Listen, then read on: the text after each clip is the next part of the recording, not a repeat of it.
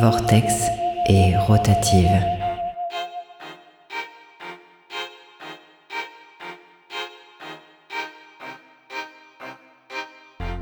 L'émission où on vous parle de nos livres de science-fiction préférés. Sur Radio Dragon et Campus Grenoble.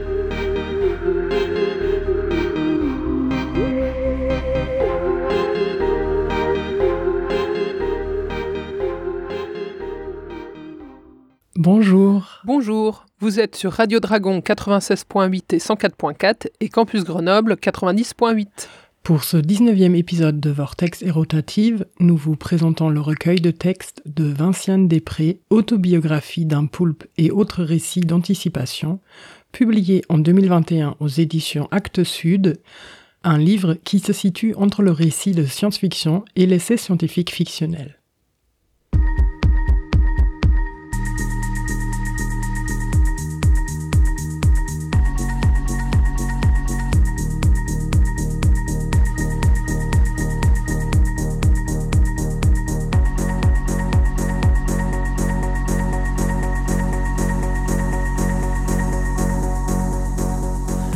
Vinciane Després est née en 1959 en Belgique. Elle a étudié la philosophie et la psychologie, et durant son cursus universitaire, elle a découvert l'éthologie, l'étude scientifique des comportements des animaux humains et non humains. Elle s'oriente alors vers la philosophie des sciences. Elle est maintenant professeure à l'Université de Liège et à l'Université libre de Bruxelles. Elle a écrit de nombreux ouvrages et articles qui analysent les méthodes scientifiques et se centrent généralement sur les relations, Relations entre les chercheurs et leurs sujets, entre les vivants et les morts, entre les animaux humains et les animaux autres qu'humains, etc. Le ton de ces récits est à la fois rigoureux et pédagogique, enthousiaste et marqué d'un certain humour. Si les travaux de Vinciane Després sont aujourd'hui reconnus, la communauté scientifique les a d'abord dénigrés. Il était de très bon ton de parler des représentations que nous avions des animaux, mais surtout pas d'interroger leur point de vue sur le monde. L'humain devait rester le maître organisateur des choses. Je manquais de sérieux, selon eux, car je prenais justement les animaux au sérieux. J'essayais de leur donner une part active dans les recherches qui étaient faites à leur sujet. Son dernier ouvrage, Autobiographie d'un poulpe, est paru en 2019. Et dans son prochain livre, elle prévoit de rassembler deux thèmes qui lui tiennent à cœur, celui de l'extinction des espèces et celui de la mort des animaux de compagnie.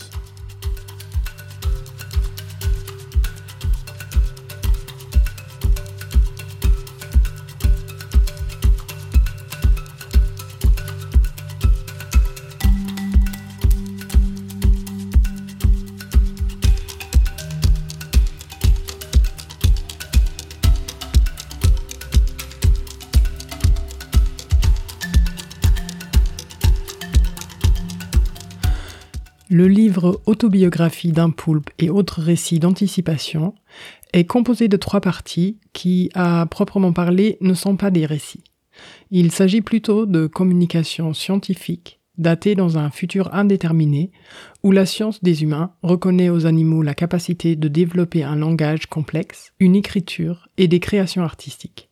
La science humaine voit donc naître les nouvelles disciplines de la théroscience, terme forgé à partir du grec terre qui signifie le sauvage. Les trois chapitres correspondent à trois textes de formats différents. Le rapport d'une association scientifique reconstitue l'enquête sur les acouphènes dont souffraient certains arachnologues, les chercheurs qui s'intéressent aux araignées. Cette enquête concluait que les araignées peuvent communiquer par des vibrations, ce qui avait alors transformé la recherche thérolinguistique et ouvert les analyses aux expressions non audibles, voire non visibles. À l'occasion de son 50e anniversaire, l'association des terreau-architectes publie une version commentée du discours de sa présidente pour l'inauguration du premier musée de terreau-architecture 30 ans auparavant.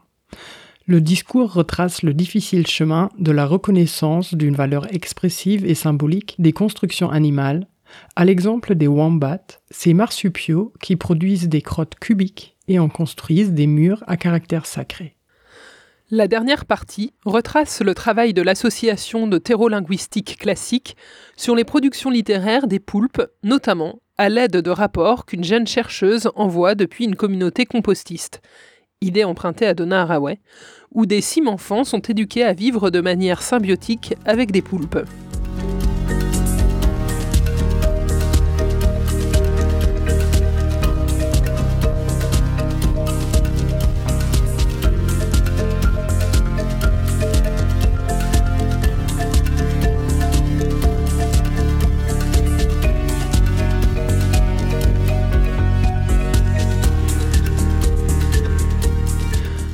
On pourrait carrément qualifier cette œuvre de Vinciane Després de fanfiction, ce qui est une importante tradition dans l'ASF, car Després prolonge une nouvelle publiée par Ursula Le Guin en 1974 sous le titre L'auteur des graines d'acacia et quelques autres extraits du journal de l'Association de thérolinguistique.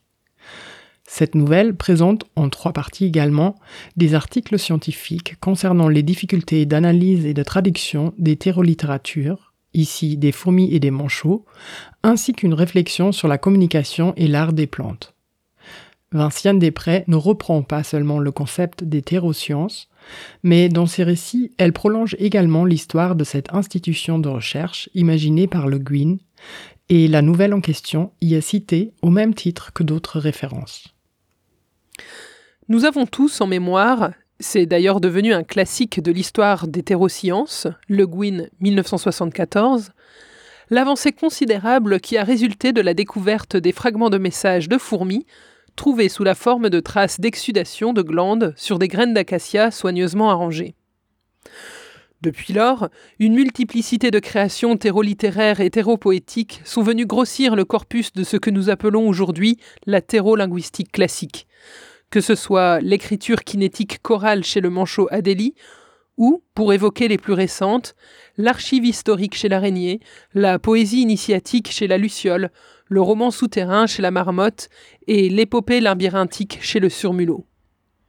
En dépit de ses succès, la thérolinguistique classique commençait à connaître les premiers signes de son essoufflement, ou, plus précisément, de son académisation les catégories trop étroites, les classifications, les routines comparatistes semblaient immanquablement devoir conduire à cantonner les productions animales dans le vieux tiroir de nos propres productions littéraires.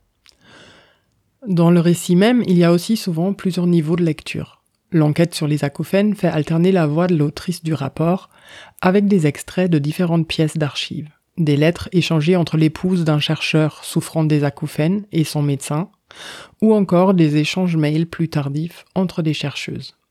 Dans le deuxième chapitre, le discours retraçant l'histoire de la terreau-architecture est à son tour parsemé de commentaires de la terreau-historienne Vanessa Dietmar, une sorte de alter ego de Vinciane Després, qui porte son regard une trentaine d'années plus tard sur ce récit historique. Note de l'autrice VD. Ces deux expériences, relativement anecdotiques, n'étaient certainement pas connues de la présidente. Quoique, pour la seconde, nombre d'éléments nous conduisent à suspecter que sa méconnaissance, ou le fait qu'elle ne soit pas mentionnée, relève de la remarquable ignorance, voire de l'omission délibérée, dans laquelle sont tenus les chimpanzés, tant de la part des terrolinguistes que de celle des terro-architectes. Nous y reviendrons. Cette manière imbriquée d'ajouter des commentaires ultérieurs, des notes explicatives ou d'insérer un texte dans un autre plus tardif augmente le récit d'une sorte de mise en perspective. Toute trouvaille scientifique pourra être nuancée ou invalidée par des découvertes futures qui porteront un autre regard sur ce qui peut sembler constituer des certitudes maintenant et qui sont alors mises en discussion. Comme toute publication qui se veut scientifique, les trois chapitres regorgent aussi de références à des recherches antérieures. Mais ce qui est vraiment intéressant ici, c'est que Després renvoie à tout un tas de recherches réelles du 19e, 20e ou début du 21e siècle, sur lesquelles elle s'appuie pour imaginer de futures découvertes et compréhensions scientifiques. L'idée est d'aller juste un petit peu plus loin que les faits déjà établis, de pousser le raisonnement d'un cran.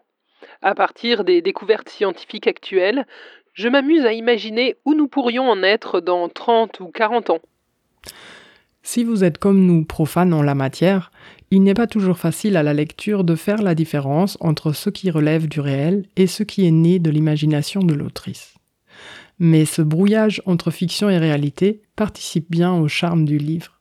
il rend curieux d'en savoir plus sur les recherches actuelles, peut-être surtout pour mieux imaginer tout ce qu'elles ne nous permettent pas encore de comprendre, et à ouvrir l'esprit à des visions beaucoup moins limitées de ces autres qu'humains avec qui nous partageons l'univers.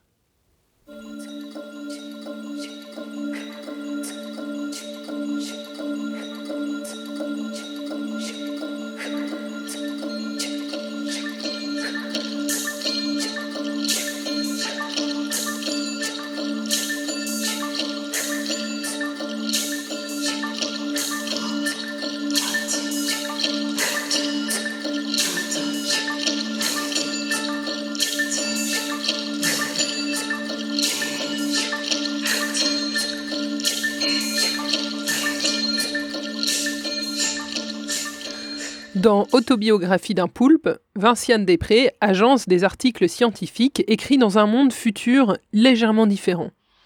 C'est une société sortie du capitalisme et surtout avec un tout autre rapport aux animaux. Il y a les animaux humains et les animaux autres qu'humains ou non humains. Monsieur le ministre de la Culture multispécifique, Madame la députée, Madame la secrétaire générale, chers et chers membres de l'association de terreau-architecture, chers et chers collègues, chers et chers animaux humains et autres qu'humains qui nous font l'honneur d'être présents. En incluant les humains à la grande catégorie des animaux et en reconnaissant aux animaux une place entière, l'autrice s'inscrit dans le courant écosophique duquel elle se reconnaît. L'écosophie est un courant philosophique écologiste qui veut renverser la hiérarchie qui met l'humain au sommet de l'évolution du vivant. Dans cette société future, si des animaux non humains sont étudiés, l'objectif est de les comprendre, de les soutenir ou de les protéger, et non pas, comme plusieurs décennies avant, d'en tirer du profit. Comment un intestin peut-il produire des fesses cubiques? Yang découvrit que la paroi de l'intestin du wombat, dans ses tout derniers centimètres, les derniers 8% du conduit exactement, ne s'étire pas de manière uniforme. Elle est plus rigide à certains endroits, plus souple à d'autres. Là où la paroi intestinale est rigide, les fesses qui passent de l'état liquide à l'état solide sont comprimées de sorte à former les faces de cubes et, là où elle est plus souple, les arrêtent. Ces recherches, signalons-le, furent accueillis avec une ironie dédaigneuse par la plupart des scientifiques, et avec enthousiasme par l'industrie. On avait enfin une solution économique pour fabriquer des cubes. Les objets de forme cubique étant façonnés par extrusion et coupe ou par moulage, les intestins des wombats montraient que l'on pouvait faire, à moindre coût et à grande échelle, des objets cubiques et asymétriques à partir de tissus mous on ne pouvait que craindre le renvoi de ces passionnantes recherches aux poubelles de l'histoire des sciences et à celles, encore moins enviables, du capitalisme, encore vivace et redoutablement efficace à cette époque.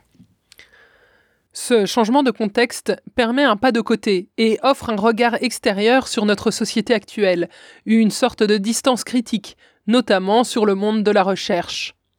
Vinciane Després est très forte pour montrer à quel point le contexte des chercheuses peut déterminer les manières de penser. Mais aussi qu'il faut prendre en compte ce contexte pour comprendre comment les analyses des chercheuses sont limitées par leur culture et leur vision du monde. Elle amène très bien l'idée que le chercheur n'est pas neutre ni universel, comme quand elle parle de l'analyse des comportements des wombats qui fabriquent des murs fécaux devant leur terrier. Ces murs pouvaient donc relever du registre de la signalétique. Ils auraient alors comme première fonction de constituer des marquages territoriaux. Or, une théorie datant du début du XXe siècle était toute prête à accueillir cette hypothèse, la théorie de la territorialisation chez les mammifères. Il nous faut le préciser, cette théorie restait profondément imprégnée de l'héritage très lourd des anciennes théories néo-darwiniennes héritage qui aurait pu sérieusement compromettre son potentiel heuristique. Si les terreau-architectes avaient interprété ces murs fécaux comme de simples marquages territoriaux, il est fort probable que le wombat se serait vu décrit comme un petit propriétaire bourgeois, comme l'ont souvent été sous l'influence de cette théorie nombre d'animaux territoriaux, qui, par ses murs fécaux, indiquerait à tout intrus potentiel tout visiteur dans un monde de petits propriétaires jaloux de leurs prérogatives ne peut évidemment être qu'un intrus voulant s'approprier le bien d'autrui, qu'il veille jalousement à l'intégrité de ses frontières.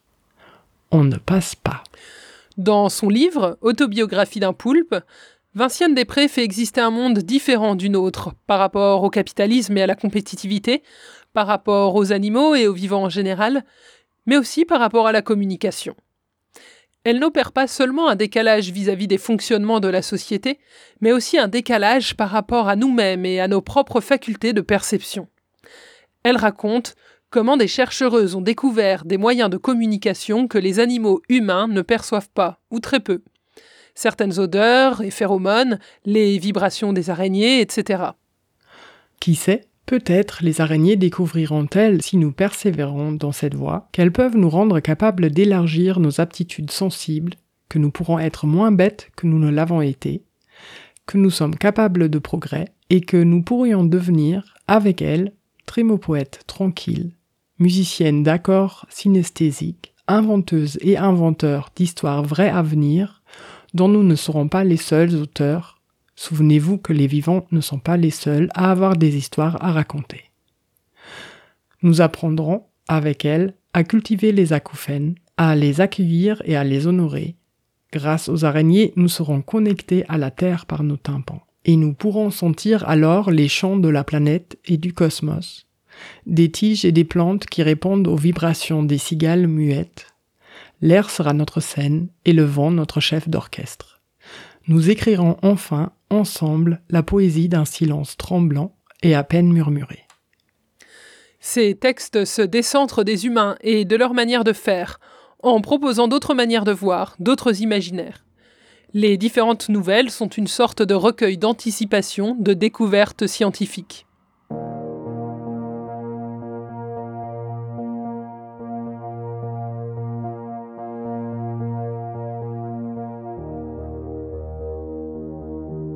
Vous êtes à l'écoute de Vortex et Rotative sur Radio Dragon et Campus Grenoble. Aujourd'hui, on vous parle du livre Autobiographie d'un poulpe et autres récits d'anticipation, écrit par Vinciane Després.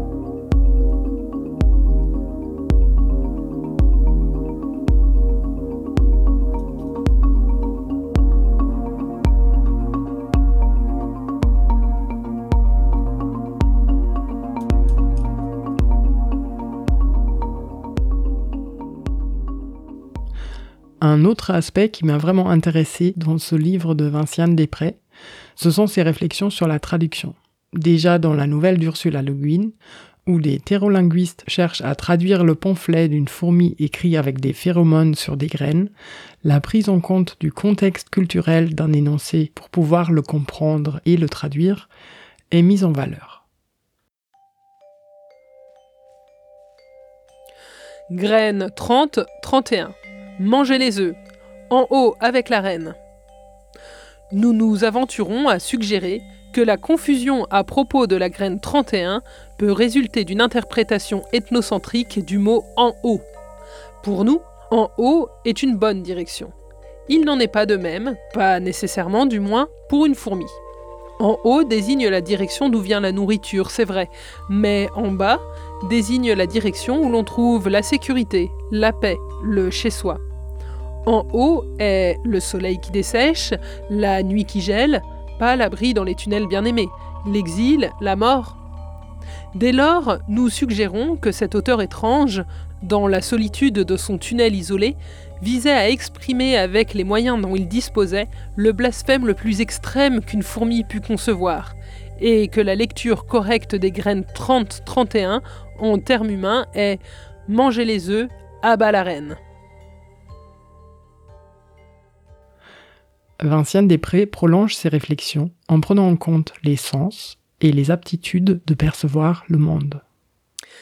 Les cime-enfants apprennent par exemple à voir avec la peau, les yeux fermés, comme savent le faire certains aveugles, et comme, tu l'avais évoqué, le feraient les poulpes.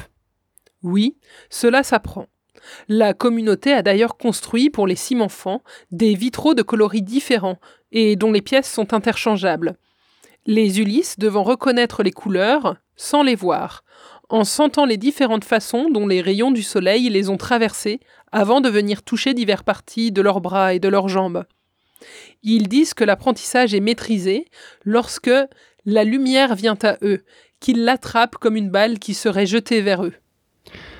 Les Simenfons reconnaissent la complexité de cet exercice de traduction d'ailleurs en parlant d'expérimentation sur les significations plutôt que de simples interprétations. Et la chargée de recherche de l'association de thérolinguistique arrive alors à la conclusion suivante. Nous nous attendions à ce que le travail effectué aboutisse rapidement à un texte suivi, un texte fait de phrases dont les significations peuvent bien sûr varier en fonction de celles qui auraient été attribuées aux autres, mais un texte quand même, qui tiendrait tout seul, et qui nous informerait de ce que pensent les poulpes, ou, plus modestement, de ce que pense ou a jugé important de penser et d'écrire un poulpe. Il n'en a pas été tout à fait ainsi. Et nous le pensons aujourd'hui, c'est heureux. La traduction ouvre des mondes, nous le savions, mais ces mondes ne pouvaient tenir sans leurs intercesseurs. C'était cela aussi, expérimenter sur les significations. Et là encore, Vinciane Després pratique ce brouillage entre fiction et réalité. Les Simenfons racontent à la chercheuse qu'il existe depuis longtemps des enfants capables d'expérimenter des langues basées sur d'autres perceptions, sans avoir besoin de cet apprentissage spécifique. Le XXe siècle les appela autistes. Un siècle peu avoir en malédiction, remarque-t-il. Ce qui les engageait généralement dans un destin difficile. Les gens de la communauté se souviennent que c'est seulement au cours du XXIe siècle qu'on a commencé à considérer ces enfants différents comme expérimentant une autre manière d'être humain, parfois difficile et douloureuse, mais passionnante. Et d'autant plus passionnante et moins difficile, disent-ils, que le monde apprenait à ne plus attendre d'eux qu'ils ne soient pas différents. Ces enfants, par exemple, exploraient d'autres langues que nul ne connaissait et dont on ne pouvait espérer les comprendre tant qu'on y cherchait un message symbolique particulier, conçu pour être interprété par une intelligence humaine. D'une manière générale, il faut bien reconnaître que Vinciane Després sait écrire des textes théoriques avec une certaine poésie, une emphase. Elle crée des mots nouveaux, comme par exemple vibrurler pour les araignées, et souvent elle fait preuve d'humour comme quand elle écrit une nouvelle entière sur la merde en tant que moyen d'expression spirituelle. Par contre, c'est sûr que ces textes peuvent être assez compliqués à lire. Le langage est soutenu, le ton assez scientifique, académique, avec pas mal de notes et de renvois. À savoir donc que ça ne se lit pas vraiment comme une histoire divertissante, surtout si on n'a pas l'habitude de lire ce type de texte.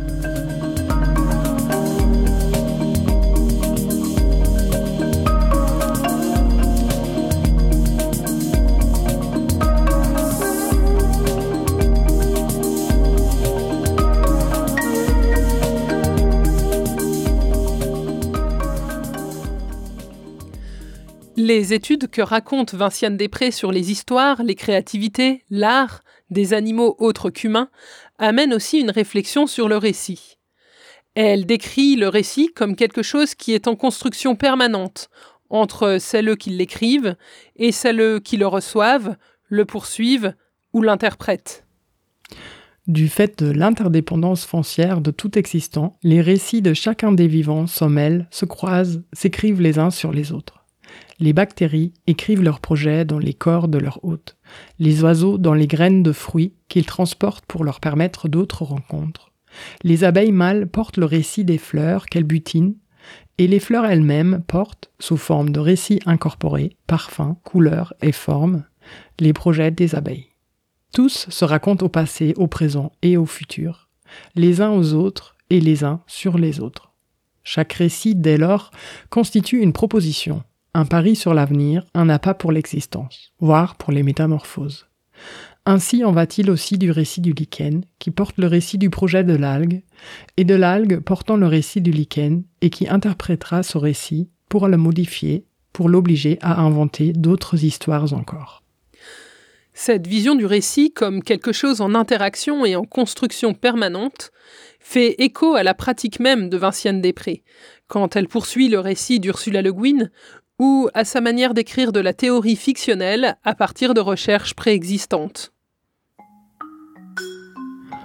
En guise de conclusion, on voulait partager avec vous quelques extraits d'une interview que Vincent Després avait donnée en mai 2021, peu de temps après la sortie de son livre, et qui nous semble éclairer pas mal sa démarche et sa motivation.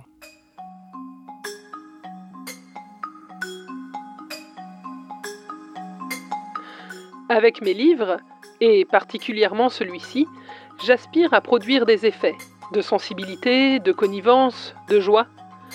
Face à cette passion triste qu'est l'indignation suscitée par les extinctions animales, je suis porté à apposer la passion joyeuse de la curiosité et de l'émerveillement. Nous en aurons besoin. Et ces effets, ce sont d'abord sur moi que je les expérimente. Je pars d'un fait, d'une observation, d'une supposition, et j'essaie de l'intensifier, d'en prolonger la ligne. Où cela nous mènerait si...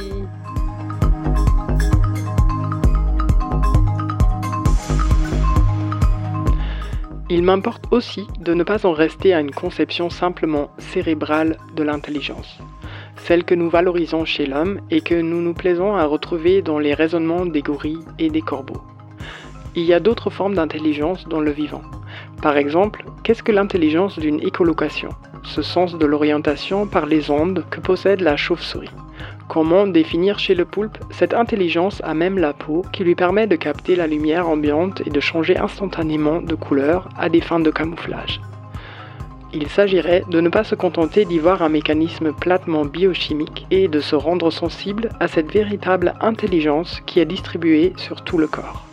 Et pas seulement sur le corps, puisqu'en disant cela, je reste au niveau individuel. Or, nous avons besoin de l'autre corps pour aviver cette intelligence de la peau, intelligence qui nous oriente vers ceux qui s'accordent bien avec nous.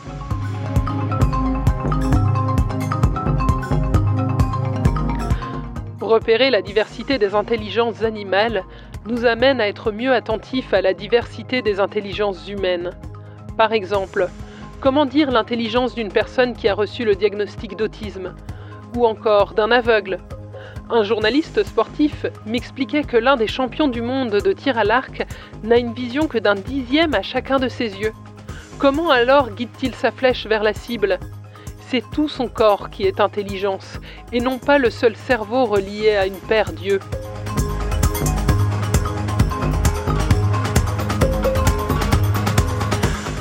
Ce qui, bien souvent, ne va pas dans les tentatives de récits écologistes, c'est que nous continuons à avoir une posture appropriatrice vis-à-vis de la nature.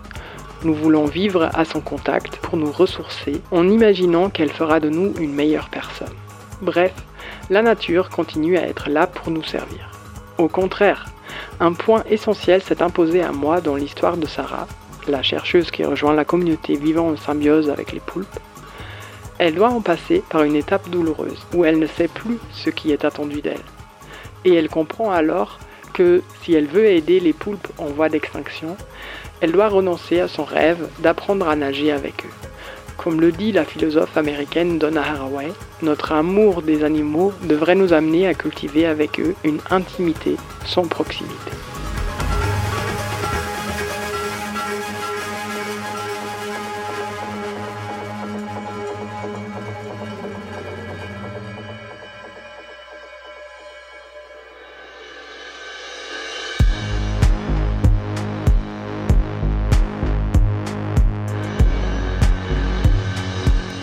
On arrive à la fin de cette émission de Vortex et Rotative.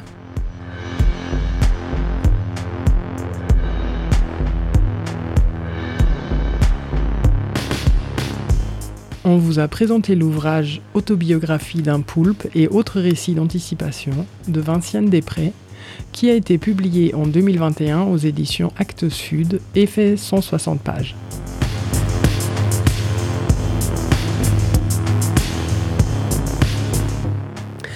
La nouvelle d'Ursula Le Guin mentionnée à plusieurs reprises s'appelle L'auteur des graines d'acacia et quelques autres extraits du journal de l'Association de linguistique et a été publiée en français en 1988 dans le recueil de nouvelles Les quatre vents du désir.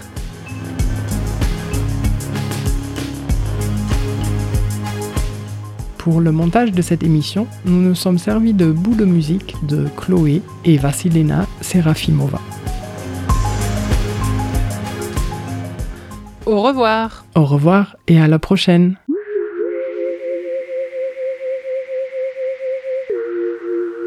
Vortex et rotative. Sur Radio Dragon et Campus Grenoble.